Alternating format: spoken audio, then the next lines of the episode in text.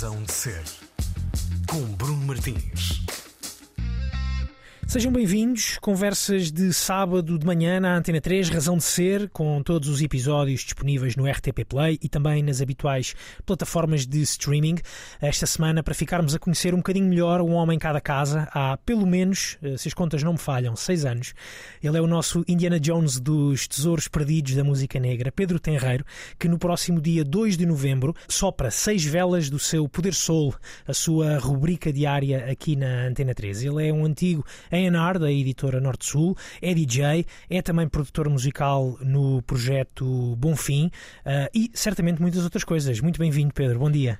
Bom dia, Olha, Bruno. Pedro, tu és. uh, eu queria começar precisamente por aqui. Uh, tu és DJ desde quando, Pedro? Desde 1981. Isso é assim uma data mesmo bem, bem, bem presente?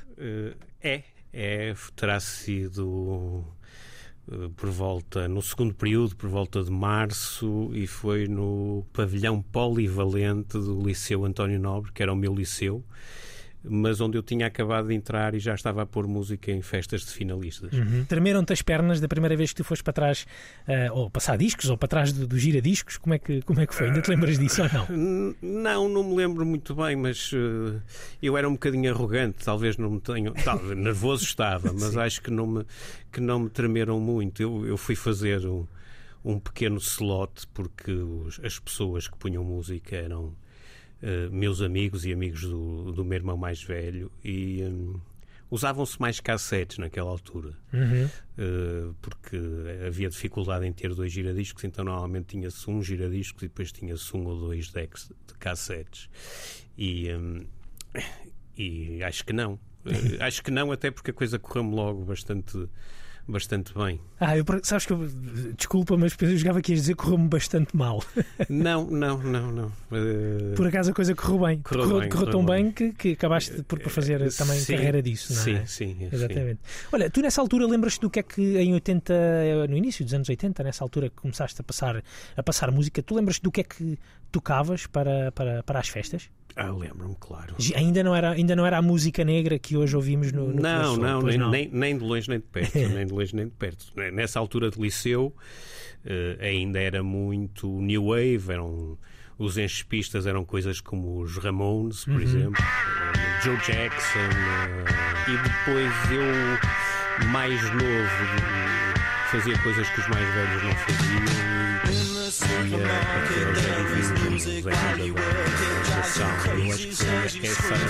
competitiva que eu na altura e.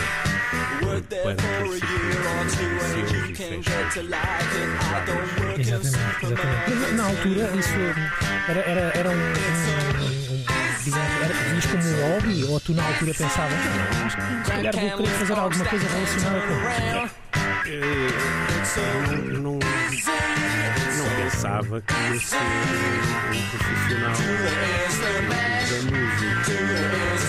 Era completamente fanático.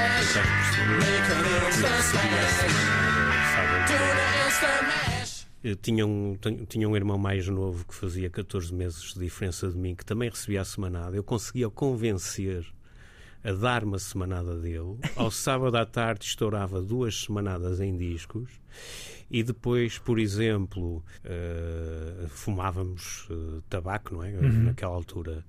Para um miúdo fumar tabaco era assim uma, uma expressão de, de virilidade quase. Sim. E, eh, e o meu pai fumava tabaco negro e eu roubava-lhe, tinha volumes sempre, uma gaveta carregada de volumes, de ducados, diamante negro, gitanos, e eu roubava-lhe o tabaco negro porque não, já não tinha dinheiro para aquilo que era suposto a semanada dar, que era para, para as despesas correntes do dia a dia. Exatamente. Um, era obcecado por música. Eu lembro-me, penso que, que o António Sérgio ainda tinha o Rolls Rock que, que dava tarde. Dava um horário tardio, depois da meia-noite, não sei se era da meia-noite às duas, não faço ideia. E eu tinha uma aparelhagem, um compacto, eh, que tinha giradiscos, rádio e deck de cassetes. E eu punha uma cassete a gravar, sempre com o dedo no pause, para apanhar uh, as músicas que mais gostava do Rolls Rock, porque o dinheiro não dava para comprar os discos todos. Exatamente. Uh, por isso era completamente fanático, sim. Eu fiquei aqui com uma, com uma atrás da orelha, não, te quis, não quis interromper a tua, a tua história, mas como é que tu convencias o teu irmão a dar-te a, dar a semanada? Uh, ele era muito generoso. E também gostava de música, não, não, não, não sentia era. E confiava no teu gosto, não é? Sabia que vinha dali, vinham dali boas compras. Nós íamos os dois comprar juntos, normalmente. Normalmente íamos comprar juntos, mas sei lá, eu lembro-me de. Eu ainda tenho em casa aqueles que penso terem sido os dois primeiros discos que comprei com, com o nosso dinheiro, digamos, uhum. que foram comprados ao mesmo tempo e uh, um, um, era dele, um tem o nome dele, outro tem o meu, o meu nome. É o primeiro álbum dos Undertones uhum. e era uma banda escocesa que se, chamava The Resilhos, que era um bocadinho uhum. herdeira do, dos Ramones e dos B-52. Exatamente. Portanto, punk rock e new wave, os Undertones e os Resilhos. Sim, Divo, B-52, Talking Heads, Exatamente. todas essas coisas. Sim. Muito, muito, muito diferentes daquilo que, que tu hoje fazes, uh, fazes há seis anos praticamente uh, aqui na, na, na, Antena 3, no Poder Sol, que é obviamente uh, o trabalho também, de, traba, trabalho de muitos anos, de muitos anos de recolha, de, de, compra de discos, de investigação uh, destes tesouros uh, da música negra, como tu também, também lhe chamas. Um, como é que tu acabas por ir parar Pedro, como é que tu acabas por ganhar interesse por este lado da música, pelo, pelo soul, pelo, pelo funk, pelo boogie? Uh, em que altura da tua vida é que isto começa a, a despertar algo mais em ti? Começa através de discos. Uh dos discos que eu ouvia e das bandas que eu seguia, porque uh, a certa altura uh, os Talking Heads começam a introduzir, por exemplo, no Fear of Music e então no Remaining Light, é claríssimo, muitos elementos de música negra. Eu seguia a Factory por causa do, do Joy Division. E, e, e da Factory fui dar aos A Certain Ratio, que eram uma banda pós-punk branca, mas que no fundo tentava tocar uh, uh, funk. Uhum. ou seja, houve ali uma uma faceta mais arte no, no, no, nas bandas indie que eu comecei a seguir que me empurraram muito para uh, a música negra. E depois, uh, no, na primeira metade dos anos 80, fui-me cruzando com pessoas que foram decisivas nessa no abrir desse mundo. Uma, uhum. uma delas é o saudoso Luciano Barbosa, que para mim é o Gonçalo, que era vocalista muito de... meu amigo, vocalista dos, dos repórteres de Trábico, e que tinha chegado, ele viveu em Londres muitos anos, tinha chegado de Londres com discos inacreditáveis, desde música africana, a soul funk, muito jazz funk, uhum.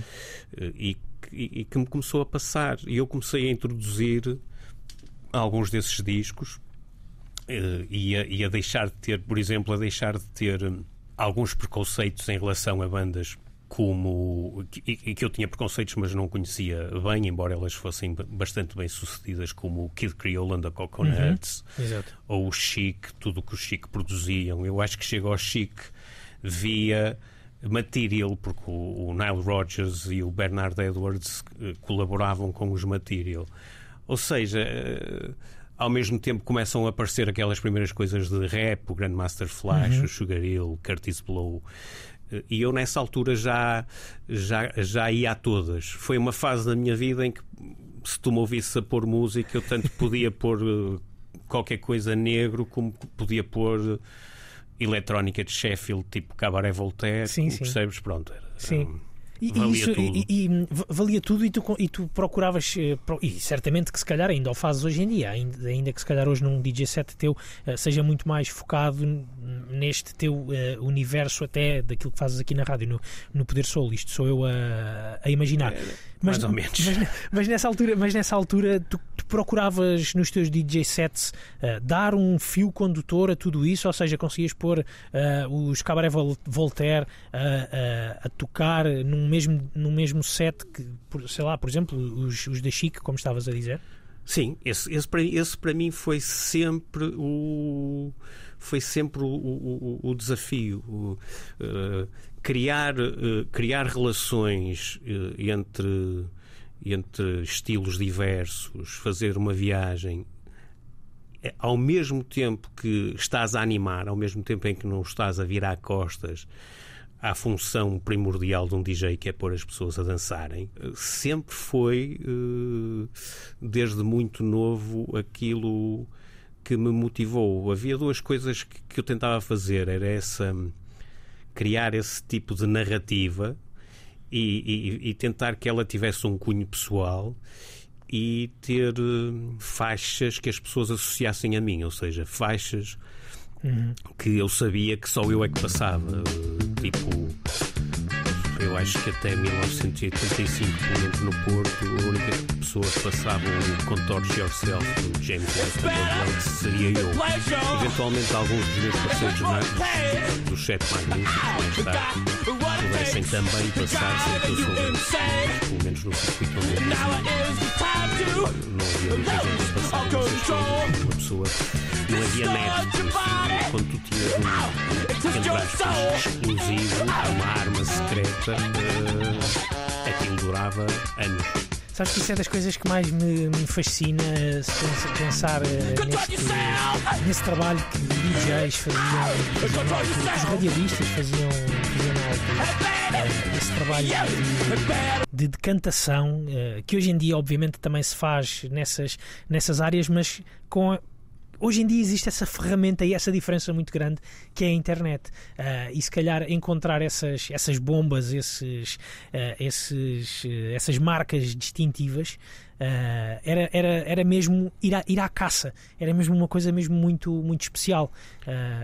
o, que é, o que é que tu achas? Opa, exigia, exigia muita, muita dedicação, quantos mais amigos tivesses a viajarem ou a estudarem lá fora, mais vantagens tinha. Eu tive uhum. sempre essa sorte. Uh, além de ter que comprar uh, revistas e, e, muitas vezes nem sequer, e jornais, e muitas vezes exatamente para sair da norma, não, não era não eram exatamente os uh, Melody Makers nem os New Musical Express que que te levavam aí, mas as colunas de música de revistas como a Face, por exemplo, uhum.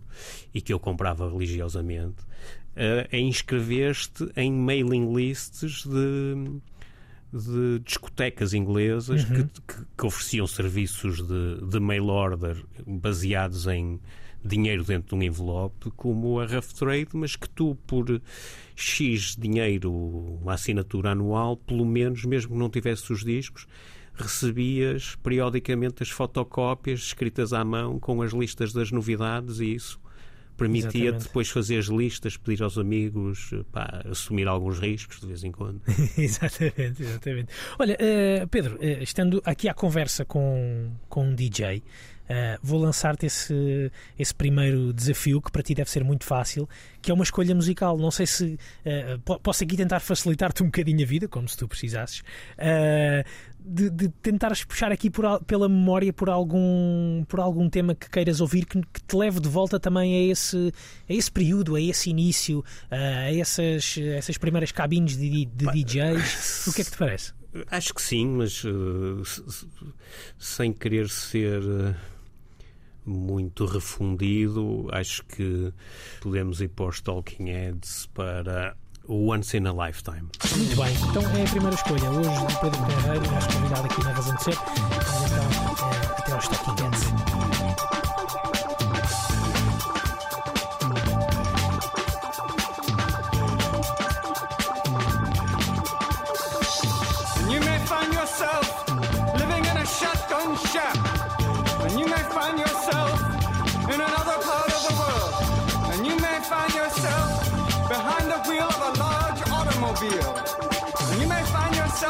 Beautiful house with a beautiful wife. And you may ask yourself,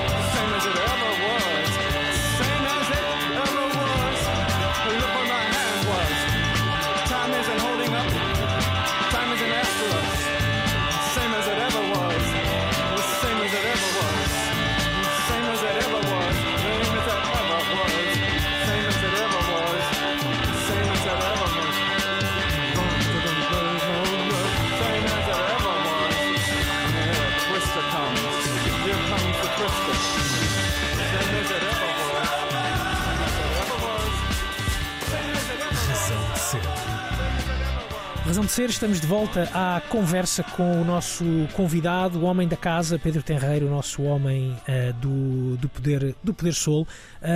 Pedro, eh, esta tua rubrica, que faz eh, seis anos, no dia 2 de novembro, isto de acordo com os nossos registros informáticos aqui na, É verdade, é verdade. na Antena 3. Estou certo? Estou, tu Sim, confirmas sim, isso? sim, é, confirmo. és um homem de, de- de datas também? eh, Não sou, um, não sou um homem de datas, mas eu dessa não me esqueço, porque é das, das últimas aventuras em que eu me meti, uma das que mais gozo e orgulho eh, me faz sentir.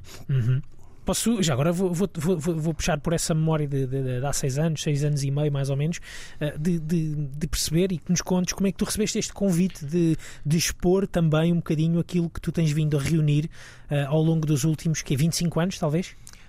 Ah, sim, sim, sim. Esta área, sim. Exatamente. Já vinha um bocadinho do. do- do- quer dizer, já. Já vinha do disco, do chamado rare groove, das coisas dos anos mais funk que o acid jazz me levou a procurar, mas esta coisa específica da música negra independente, eh, feita por pequenas pequenas editoras e grupos que só tiveram às vezes uma experiência em estúdio, eh, sim, foi para aí há 25 anos. Exatamente. E como é que tu recebeste então este, este convite? Como é que nasce este, este poder soul que ouvimos eh, diariamente aqui na, na, na Razão de Ser? Olha. Eh, às 4 e, já agora, às 4h20 da tarde. Para te dizer a verdade, eu não recebi eh, propriamente um, um- um convite. Foi uma proposta tua. Também não foi uma Também proposta não foi. minha. Então vamos cá ver. Foi uma coisa que ficou a meio, a meio do caminho.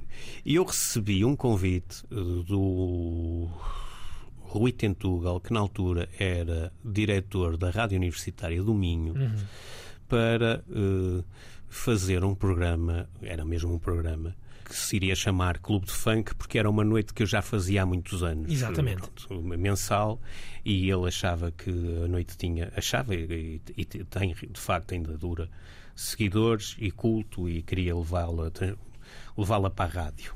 Entretanto, houve uma revolução qualquer na, na rádio universitária do, do Minho e a política editorial mudou completamente sem que sequer eu tivesse feito qualquer proposta. Então, agarrei no telefone e liguei ao Luís Oliveira porque a, a, a atual direção da Antena 3 tinha acabado de começar a exercer funções, Exatamente. penso eu. Sim. E pensei que o programa pudesse uh, ser interessante para a 3. Uhum. Comecei a pensar muito no 5 minutos de jazz, que é uma Exato. coisa que eu que eu respeito e que também sigo e respeito muito e pensei por que não um formato mais ou menos idêntico liguei-lhe, fiz-lhe a proposta ele perguntou-me se eu já tinha um nome e eu disse-lhe Poder Soul ele torceu o nariz Uh, aparentemente o Nuno e o Henrique também terão torcido o nariz no primeiro dia, mas ao fim de dois ou três dias o Luís ligou-me e disse: pá, não é que isto está a entrar, vamos avançar com, o- com o nome. E pronto, e depois foi só combinar e começar a, a selecionar e a escrever E cá a estamos. investigar. E cá Exatamente. estamos. Oh, oh, oh, Pedro, uma curiosidade: hum, tem, tem sido para ti eh, relativamente fácil eh, este, este desfile de histórias? Como é que se processa esta tua, eh, estas histórias que tu, que tu nos contas? Gostava de conhecer aqui um bocadinho o teu método. É ir a- pá, à é tua prateleira? Mas é ir, a- Não. é ir às tuas prateleiras de discos? Não. Não, não, não. É investigar. Às vezes eh, há temas que estão em coletâneas que eu tenho e as coletâneas são tão bem documentadas que eh, 80 ou 90% da informação vem dali e depois são coisas que se encontram Uhum. na net, tipo a discografia dos artistas, pronto, algum- algumas Exato. coisas mais puramente biográficas há coisas que são muito complicadas. Eu posso dizer que há artistas em que eu consigo arranjar alguma informação na 25 página do Google a ir dar uma necrologia de um jornal americano qualquer e perceber que aquela pessoa é a pessoa que, que eu andava atrás. E os americanos têm depois uns sites assim um bocado mórbidos em que fazem elogios fúnebres online e muitas vezes nos comentários dos amigos ou dos familiares tu encontras coisas interessantes e coisas que, que podem outras vezes não, outras vezes é o rótulo do disco Exatamente. Mas, mas aquilo que nós, eh, em termos musicais, aquilo que, que, que vem ter, que vem ter a, a antena, a antena 3, eh, acaba por, por vir da tua prateleira de discos. eh, vem sempre isso vem sempre, não é? sempre eh, para 99% Sim. há 1% de coisas que, que eu gravei da coleção do meu filho, que, que, que tem uma coleção invejável, até porque não tem, não tem despesas nenhumas e pode canalizar as coisas para, para comprar e, e, e, e, está a especializar-se numa onda menos pista de dança, no chamado Sweet Soul. E uma outra coisa eh, que eu, sabendo que nunca vou ter em, hum, em analógico, tive a sorte de me passarem um, um ficheiro digital com boa qualidade. Mas estamos a falar de tipo de 1%. Uma, uma outra curiosidade que eu tenho é perceber o que é que, o que, é que te seduz eh, neste, neste universo da, da, da música negra, eh, o, o que é que fez. eh, o que é que fez com que tu há 25 anos começasses a escavar, a procurar, a querer conhecer, a ouvir, obviamente, mu- muita coisa, a ir à procura destes, destes artistas? Tem que ver com o quê? Tem que ver com as histórias deles, tem que ver com, a, com as histórias das canções, porque também parece que eram, que eram tempos diferentes, não é? Em que havia. Não, mas não, Não? propriamente. No fundo, é também consequência do meu trabalho enquanto DJ. Uhum. É, é- é ir à procura dessa, desses territórios eh, diferenciadores e depois chegar e de repente estás completamente apaixonado por aquilo que estás a ouvir. Eu ainda hoje faço questão de me manter, principalmente no circuito da música mais groove, música de dança, música eletrónica eh, e não só, da música que se ouve em clubes, de me manter bastante atualizado. Mas a verdade é que essa sensação de novo que tu tens quando descobres um disco feito agora, não é? Imagina o último disco do Theo Pérez, eu também a sinto quando ouço canções que têm 40 e 50 anos pela primeira vez. Exatamente. E se eu sinto, eu acho que toda a gente irá sentir, ou seja, é evidente que isto exige alguma educação auditiva, exige que as pessoas eh, não intencionalmente acabem por, por, por se preparar, não é? Por se predisporem, mas a verdade é que eu, eu continuo a sentir isso todos sempre. Eu continuo a descobrir uma ou duas canções de música negra, às vezes africana, suponho, não é? Eu não, não estou sempre a focar naquela coisa norte-americana Exato. eh, todas as semanas que ao fim deste tempo todo eu não fazia ideia que existiam e que vão para a minha wantlist e que eu fico tipo isto é uma coisa do outro mundo. Continua a ser, continua a, ser a busca do, do, digamos assim, do, do arrepio. Do É, arrepio que, é, aquilo- é. Que, que a música nos. nos- É, é- é a Nos busca do novo em arquivos, mas continua a ser essa busca do novo. Exatamente. Pedro, este, este, este teu fascínio pela, pela, por- pela música negra desta, eh, deste, deste período, entre os anos, final dos anos 50 até aos anos 80, mais ou menos, ahm, já te levou também a viagens, por exemplo, até. Até aos Estados Unidos, a ir à procura eh, de mais referências, de mais Nunca, discos. Bruno. A, maior- a minha maior frustração. Nunca atravessei o Atlântico para ir onde quer que seja. o máximo que sobrevive, sobrevoei o Atlântico foi para ir até aos Açores, um sítio pelo qual estou completamente apaixonado. Mas nunca, nunca. São tudo viagens hum, imaginárias. A minha viagem de sonho seria fazer um coast to coast nos Estados Unidos talvez de seis meses e aos zigue-zagues. Eu não, não, não, não me interessa fazer a mítica. Route 66, não, Não. é? Sim, Eh, percebo. gostava de fazer zigue-zagues, andar de, de norte a sul, norte a sul, norte a sul, norte a sul. Exatamente. Porque tu conheces bem a geografia americana, não é? Também porque eh, a música. Há, há quem seja assim, por exemplo, com os clubes de futebol. Ah, vai conhecendo clubes de futebol e vai, e vai ficando um especialista em geografia, em conhecer Mas capitais. eu, eu conheço isso graças ao Poder Soul. Era isso que eu te ia dizer, eh, ou que te ia perguntar. Eh, um, a, a música também te abriu, digamos assim, portas da geografia, não é? Sim, sim, sim, completamente. Aliás, eu. Se, se havia disciplina que eu detestava no liceu era, era, era geografia. Agora, de facto, eh, na música negra, as diferentes cidades americanas têm diferentes, diferentes características e, e existem características que são distintivas. Ou seja, às vezes, não só pelos artistas, mas eh, também pelos estúdios. Um artista de Nova York, se for gravar a Nashville, vai soar eh, aos artistas de Nashville. Até porque muitos destes, destes cantores solo usavam as backing bands dos, dos estúdios, dos músicos locais, e isso acaba por se refletir. E é uma coisa que, para aqueles que são mais atentos, que eu faço questão de enfatizar, porque quem seguir o Poder Soul, ou se um dia, imagina, eu conseguir eh, verter, o, transformar o Poder Soul numa edição de livro, que é uma coisa que eu. É um, É um desejo. é, eh, sim, eh, um desejo que só depende de mim, mas Claro. pronto. Mas que é uma hipótese em aberto. esse, esse tipo de organização é uma coisa possível, porque o, as pessoas estão muito habituadas, quando falas de Motown, que é uma, uma, uma editora conhecida de Sim, toda a sim, gente, sim, não é? Que sim, gerou, que gerou estrelas como o Stevie Wonder, o Michael Jackson, etc. Tens duas fases, a fase inicial em Detroit, uma segunda fase em LA. O som é completamente diferente, eles fazem coisas completamente diferentes em LA do que, eh, do que aquelas que faziam em Em Detroit, sim. mas se tu fores ouvir, por exemplo, a música que é contemporânea da Motown em Detroit, há muita música que tem muitos daqueles elementos. Depois há, há coisas que são menos sofisticadas, mas há, há ali um- uma característica. E depois, se fores de repente ouvir as coisas de Chicago, as coisas eh, eh, mais ligadas à cultura dos blues que, e de editoras como a Chess, a coisa já é completamente diferente. Depois vais para Memphis, tens a Stax, a High, exato.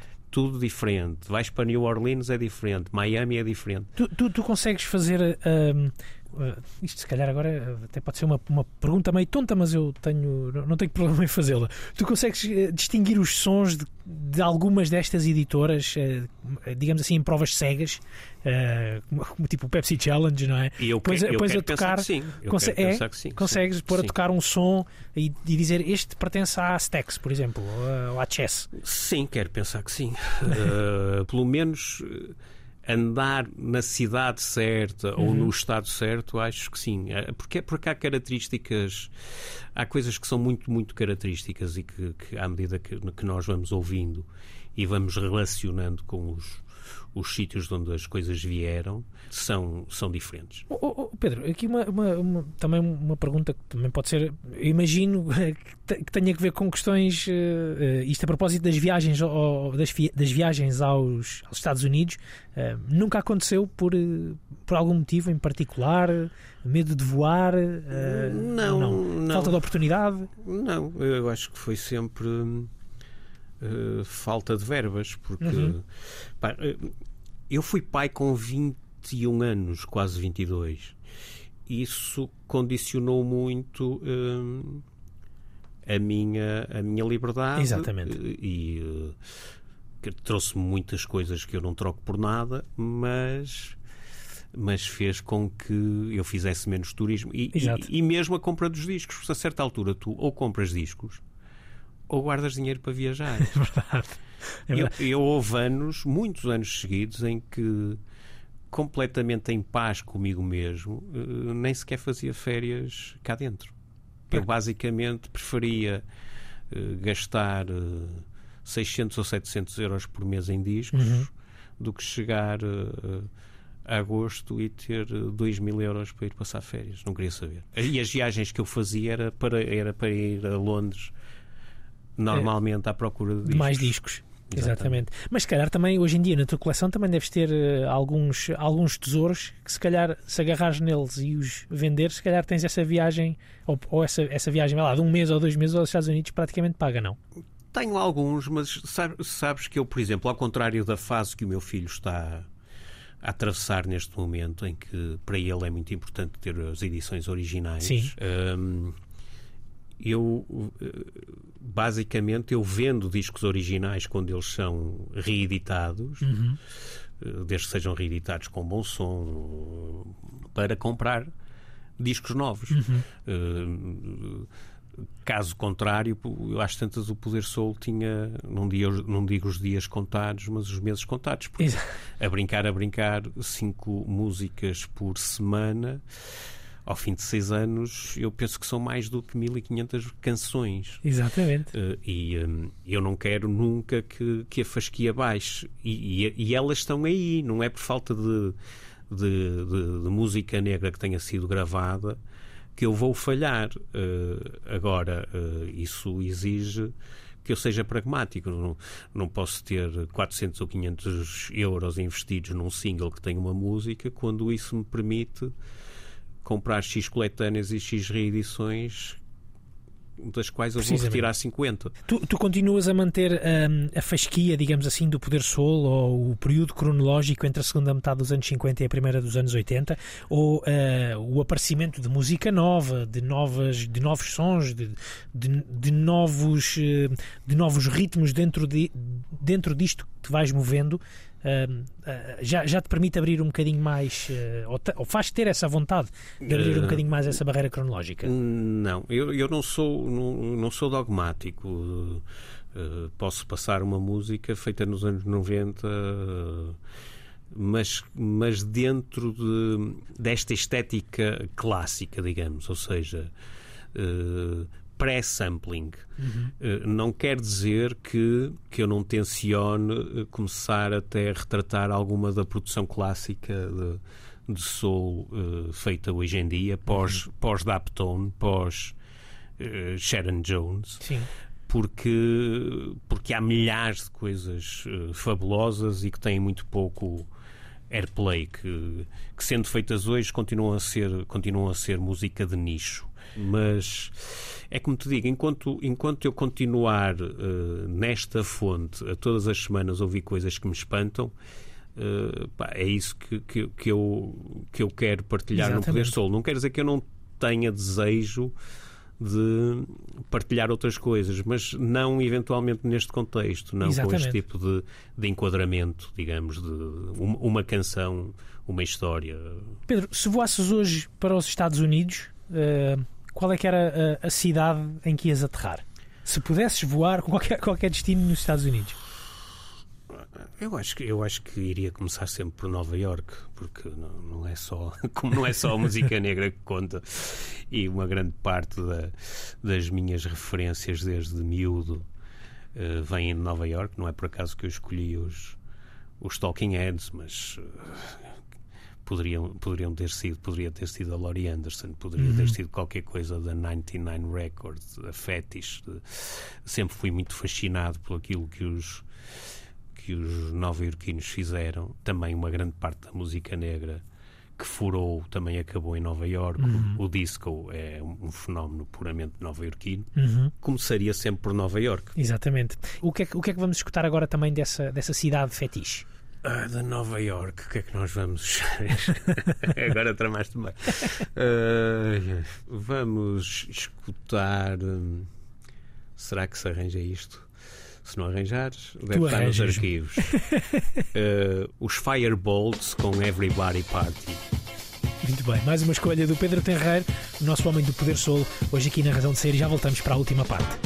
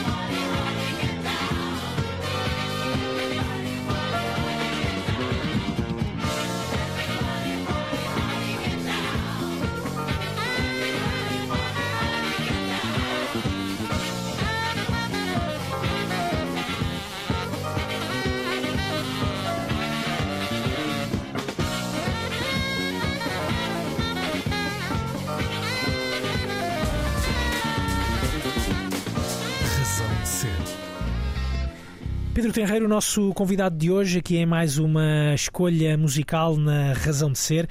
Uh, Pedro, gostava de te, de te, perguntar, tu tens estado até a falar uh, bastante do, do, dos teus filhos, uh, que também eles são, são, estão hoje ligados à, à, música, imagino, talvez por, por terem crescido com tanta música, não é? quem é tu, tu ouves música e és um apaixonado por música por causa de alguém em particular? Não, não. Eh, eu sou apaixonado por música por causa de uma aparelhagem, uhum. acho eu. Pelo menos é. é, é lembra aquilo, o, o, o facto que o acontecimento que, que, que, mudou a minha vida é que eu cresci até, não sei, aos 11, 12 anos, 13 talvez, sem ter um, uma aparelhagem em casa. Basicamente, em, em minha casa havia um móvel daqueles, um móvel muito bonito, uhum. daqueles que tinham rádio, giradiscos e colunas incorporava, incorporadas de madeira, muito bonito, mas cujos giradiscos não funcionava e que nós usávamos como a garagem dos nossos carrinhos de miniatura, de uhum. brincar. Depois, o meu irmão mais velho, tem mais de 3 anos do que eu, tinha um giradiscos portátil que basicamente era uma mala eh, cuja tampa se dividia em duas colunas e, e tinha um giradiscos que tinha um som horrível e que me traumatizou e aliás até me fez odiar um artista para sempre porque havia muito poucos discos e eu durante muito tempo só ouvia a sair dali o Crocodile Rock do Elton John. Eh, isso fez-me odiar o Crocodile Rock, é uma das minhas canções daquelas que eu sou alérgico. Muito bem, então e... então vamos ficar agora com Crocodile Rock de Elton John. E o próprio Elton John. Coitado. Coitado. A reboque. Um dia o meu pai resolveu ir um sábado de manhã, a vida devia-lhe estar a correr melhor, ou bem. Uh, um, tinha feito obras em casa, a casa estava um, um, brinco e ele achou que faltava uma aparelhagem Exato. na sala e foi a um célebre contrabandista em Matosinhos que se chamava Perdigão. Eu digo contrabandista porque as pessoas, eh, hoje em dia, habituadas à globalização, não têm a noção de que este tipo de coisas, nessa altura, pagava pagavam impostos de importação brutais, Exatamente. Eh, ficando só ao alcance eh, das pessoas que tinham mesmo muito dinheiro. E assim foi. Comprou uma aparelhagem National Panasonic que, quando aterrou e foi montada, eh, o único disco que ele tinha para tocar era um disco da Shirley Bassey mas passou a ser alimentada por mim, porque eu comecei imediatamente a gravar cassetes, comecei... Culpe-se a rádio? Uh, sim, da rádio. Uhum. Tinha um, um, um, primo de uns amigos meus uh, que, que, vivia em Lisboa, mas que era mais velho, bastante mais velho do que nós. Devia ser bastante mal comportado. Tinha sido enviado para a casa dos primos para fazer um ano letivo no Porto para ver se atinava. e, e, era um frequentador assíduo do 2001. Sim. E, e, sempre que vinha ao fim de semana a Lisboa, trazia-me cassetes gravadas no 2001, onde, das quais eu descobri artistas com quem fiquei ligado para o resto da vida, tipo os Stranglers ou, ou, um, ou a Patti Smith, uhum. por exemplo. Uh, uh, mas também outros que eu também odeio, tipo Elton John, como o Chip Trick ou ou Meatloaf. Mas... É, giro, é giro ouvir-te falar dos ódios da música. Ah, alguém, tenho, alguém, alguns, alguém que tem tanta paixão pela música também, também tem. Também, a música ah, também desperta esses, esses, ódios, não é? Ah, sim, sim, sim. Há coisas que me irritam profundamente e, e que nem, tem, nem. E não são sequer análises, não, são, não é sequer racional, não sim, tem sim, nada sim. de olhar e dizer isto é mau. É, irrita-me. A, a Shirley Bassey ficou com esse nível de ódio que não, tens ao... não, não, não, não. Das coisas que o meu pai ouvia e que, e que eu só me lembro de, de, de ouvir no carro, no, na altura em que havia cassetes e até cartuchos. Sim, sim. Aqueles que me irritavam mesmo era o, aquela fase romântica do Roberto Carlos. Depois, sim. mais tarde, descobri coisas dos anos 60 às quais não estando apaixonado, acho piada. Uhum. E coisas como o Joe Dassin ou o Julio Iglesias, essas, essas continuam a odiar de morte, mas em casa não. Em casa, esse disco da Shirley Bassey eu acho que ainda está em minha casa, para dizer a verdade. Exatamente, exatamente. E, e- e- e os teus filhos, tu concordas com essa afirmação que, que hoje em dia também eles têm a coleção de discos deles eh, por tua causa? Não, olha, a minha Não. filha não quer saber de música. A minha Ok. filha tem consumos completamente mainstream, embora no dia em que resolveu abrir um restaurante me tenha pedido para eu escolher a música ambiente Para o eh, restaurante, para, para o restaurante. É uma ciência, é uma tem, ciência. essa, tem essa noção, mas Exato. eu acho que o único grupo de que ela foi fã foram os Black Eyed Peas, numa altura em que já estavam a descambar um bocadinho. Uh, de resto é tudo abaixo. O, o meu filho não, o meu filho interessa-se desde relativamente novo, não, não começou tão cedo como eu, nem nada que se pareça, mas eh, eu acho que eles foram, eh, ou ele terá sido influenciado por, por, um, por uma coisa que eu ainda faço com o, com o, com o mais novo. Eu só ouvia cassetes gravadas por mim, as minhas mixtapes, no carro. E o meu filho nasceu, o mais velho, o João, nasceu em 87. Por isso, se tu pensares num miúdo que tem 13 anos na viragem do milénio, Sim, Uh, mesmo os miúdos que se, que se interessavam, a maioria dos miúdos que se interessavam por música, andavam a ouvir bandas rock, não é? Daquela altura. Andavam provavelmente a ouvir até algumas anteriores, os Red Hot Chili Peppers, os- o- a cena grande, os mais atrevidos. Não sei se os White Stripes já andavam aí, mas ou, ouviriam White Stripes, o John Spencer Blues, Blues Explosion, Explosion. coisas desse género. O meu filho ouvia Kruder Andorf, Andorfmeister, Fila Brasília, eh, coisas desse género. Um, e, e- e pedia-me CDs. E à Valentim de Carvalho, onde eu trabalhava, eu tinha eu, eu que não usava CDs, comprava CDs para lhe, para lhe oferecer. Para lhe oferecer. Tipo, eu acho que ele deve ter andado com o Kiddy Sessions em repeat durante muito tempo e era muito miúdo. exatamente. Depois teve uma fase em que parecia que se tinha desinteressado, mas a verdade é que a coisa ficou sempre ali.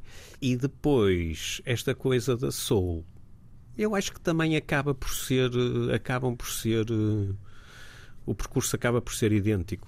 Ele acaba por chegar lá. É, é, é, eu sei que eu sei porque porque há amigos dele que também são DJs que me contam que eh, uns CDs que eu gravava para para promover uma- as minhas noites, ou seja, eu e eu gravava eh, umas mixtapes que editava em CD, fazia, vamos supor, imagina 50 CDs e que oferecia. Era uma forma de eu premiar a, a- a regularidade. Aqueles que fossem mais regulares, que tivessem mais Tu tempo. visses mais vezes lá, não é? Eu- exatamente, eu, eu, eu oferecia.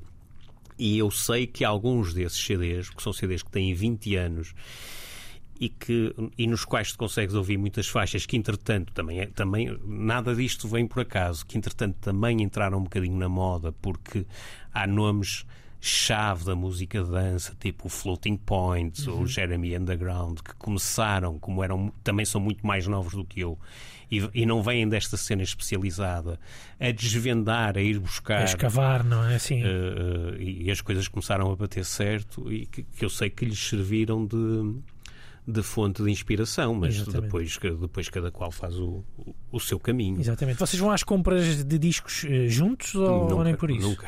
Pois eu já, já, já ouvi Nunca, umas nunca, histórias nunca. de que, que, que, até, que até é uma relação difícil nesse aspecto dos discos, não é, Pedro? Com o teu filho. Não, não, não, não. A, a- a última relação comercial que tive com o meu filho foi vender-lhe um disco.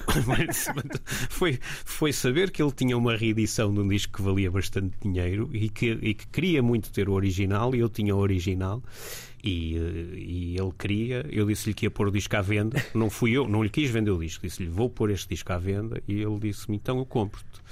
E, eu- e eu- e a reedição na altura já era vendida por- na casa dos 50 euros. E eu disse-lhe, então pronto, dás-me a tua reedição e descontas 50 euros ao preço. Ele tinha comprado a reedição provavelmente por 10, pelo preço normal, quando saiu. E, e pronto, e o disco passou de mãos. E não, Muito foi, bem. e não foi o primeiro. Pai e filho, negócios da música à parte, não é? É, Isto é é, quase é, criar um, é, novo, é. um novo ditado. Exatamente. Uh, Pedro, nós estamos quase aqui a, a chegar ao fim. Uh, acabamos até por não ter tempo para falar de uma série de coisas uh, que eu gostava muito de falar contigo, nomeadamente a experiência que tiveste enquanto A&R na, na Valentino Carvalho, a abrir espaço para nomes, por exemplo, como os Mind the Gap, não é? Sim, os Mind the Gap foram uns dos que dos nomes com quem trabalhei e com quem fiz amizade não porque com os uhum. Mind the Gap de facto uh, o, o, eu falei no Gonçalo no Luciano Barbosa Exatamente. dos repórteres Trábico há bocado e o Gonçalo uh, viveu durante muito tempo uh, em casa do do Zé Ferrão guitarrista dos repórteres uhum. Trábico mas o Zé é tão, é tão responsável pela construção do meu gosto musical, ou quase tanto, como o Gonçalo. Porque, basicamente, como eles viviam na mesma casa, os discos estavam na, na mesma sala. E o, e o Presto é sobrinho deles. Okay. Por isso, eu conhecia o Presto desde criança. Vi-o a começar a a dar os primeiros passos e pronto, e já o conhecia, mas os Mind the Gap, o, depois a, o grupo em si acabou por ser uma descoberta. Só se tornou mais fácil chegar lá porque já porque já, já, já conheciam deles há muitos exatamente, anos. É? Exatamente, exatamente. Tens saudades desse tempo de ser A&R, de, de ir fazer outro tipo de, de, de pesquisas daquelas que, que fazes hoje? Uh, tenho, mas acho que, acho que foi um... Tudo tem o seu tempo. Uh, acho que, que, que, hoje em dia acho que é uma atividade que se foi esvaziando com a net e que se foi esvaziando com a digitalização.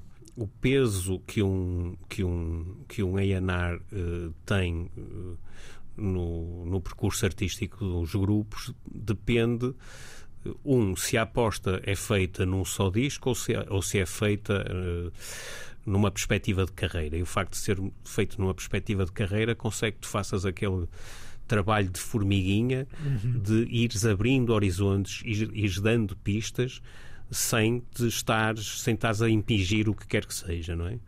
E sentes que aquelas pessoas chegaram a um determinado ponto mais depressa do que chegariam sozinhas porque tiveram a, a, oportunidade de trabalhar contigo. Isso, isso é uma coisa que já não existe, porque é tudo muito mais rápido. Esse, não há tempo para se estabelecer essa relação, digamos, de, de confiança e de muita cumplicidade. Teve o tempo certo, sinto-me sinto-me bastante hum, realizado a esse nível. Uh, quando olho para trás, uh, não só os Mind the Gap, que Sim, fui eu que assinei, sim, mas outros que até não fui eu que assinei, mas com quem trabalhei, eh, que foram assinados, por exemplo, pelo Rui Miguel Abreu, Exato. porque nós trabalhávamos em conjunto nos primeiros Norte anos, é? mas que depois do Rui Miguel se mantiveram na Norte-Sul e a trabalhar comigo.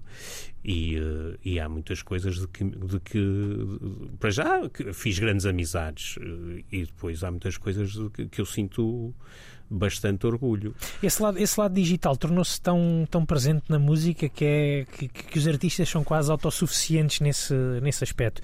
E também aqui, também, é quase até em jeito de conclusão da nossa conversa, tu, tu e, o, e o Hugo Passos uh, acabaram por editar também recentemente, um, não sei se é a vossa estreia enquanto Bom Fim.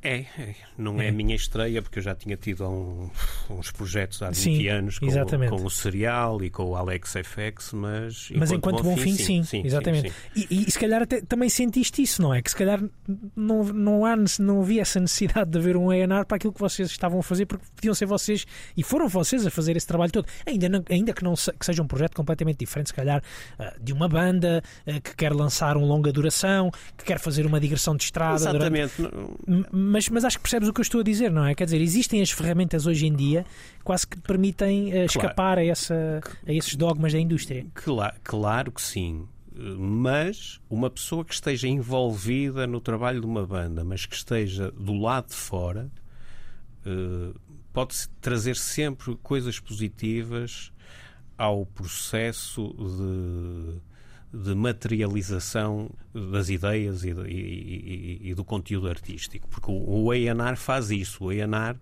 sai, não sai de cena, mas deveria sair de cena a partir do momento em que o disco está embalado, em que aquela música está embalada, tem uma capa, tem um videoclipe, tem depois eh, é com os senhores do marketing e, e, e da promoção. E há A&Rs que participam no crescimento de, das bandas, dando-lhes pistas, ajudando-nos a fazer as escolhas certas, muitas vezes em pormenores técnicos. Com quem é que vais trabalhar? Quem é que vai ser o técnico que vai fazer justiça àquilo que tu, que tu tens para propor? Uh, coisas desse género. Qual é o estúdio? Uh, pá, porque é que não cortas. Uh, estes três refrões no Exatamente. fim que estão a mais. Pronto, uma série de, de coisas que, que, que, estão anteriores. No caso do Bonfim, uh, isso não foi necessário, mas às tantas o disco podia ser melhor do que aquilo que é. não faço a mínima ideia. As expectativas também eram muito poucas. Aquilo foi uma coisa muito despojada, basicamente.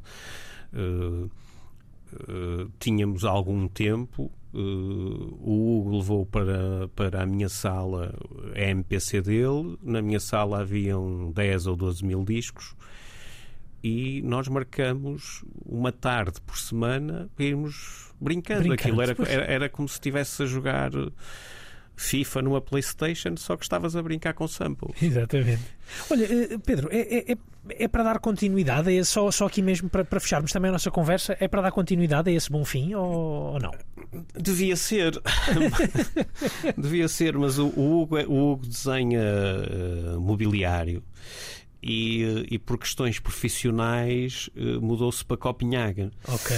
Uh, por isso, nós temos algumas coisas que não acabamos para este disco e que entretanto fomos reouvir e pensamos que estúpidos que nós fomos, isto, é, isto está. Realmente não cabia no alinhamento do disco, que são, que são diferentes, mas isto, é, isto tem que ser acabado. Mas eu estou a dizer isto em novembro de 2021 e às tantas só acabo em 2023, se é que vou acabar.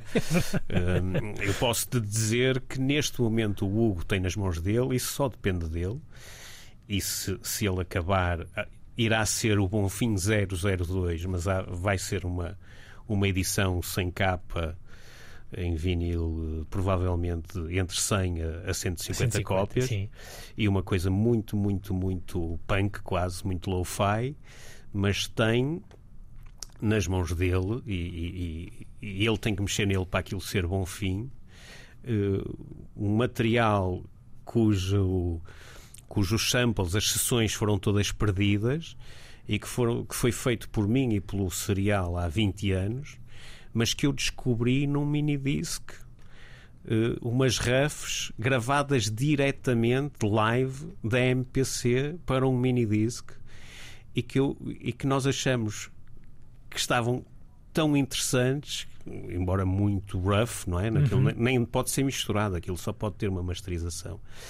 Eh, que combinamos que o Hugo faria os edits finais, ou seja, pegava naqueles ciclos que, estão, que são live, estão desgarrados, digamos, uhum. organizava-os, criava três, são três temas, uh, três canções, e para prensarmos 100 a 150 discos, até porque vai abrir uma fábrica de vinil aqui no Porto, uns amigos boas nossos. Notícias, boas notícias. E nós queremos uh, usufruir dos seus serviços e ajudá-los a, a, terem clientes. Esperemos que o objetivo seja esse, como tu costumas dizer, agitar qualquer pista de dança. Não é, Pedro? Sim, a ideia é essa. é sempre é essa. essa. Muito bem. Olha, o que é que tu achas de terminarmos esta nossa conversa com um bom fim? Pode ser. Ok, então se calhar vamos terminar uh, aqui com este Dilitante. Uh, é o, a uh, quarta faixa deste, deste é, trabalho. Cantado pelo Kiko e com um Rhodes do, do Sérgio que tem um projeto chamado Azar Azar, uhum. que também tem passado aí. Então vamos ficar então com este dilitante. Bom fim. Pedro, foi um prazer enorme conversar contigo. Muito obrigado por teres obrigado, passado aqui Bruno. pela razão de ser. Obrigado eu. E até breve, até uma próxima oportunidade. Obrigado, um Muito abraço. obrigado.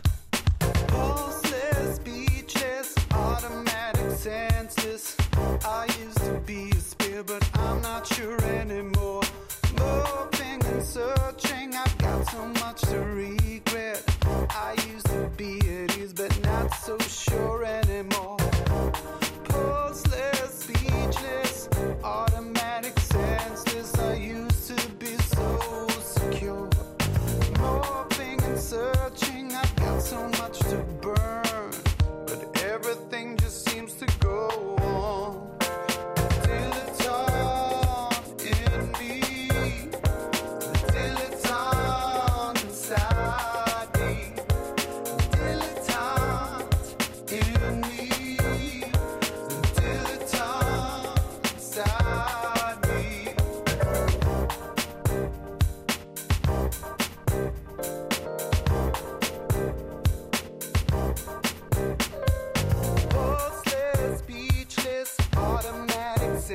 places. I used to be a storm, but I felt short.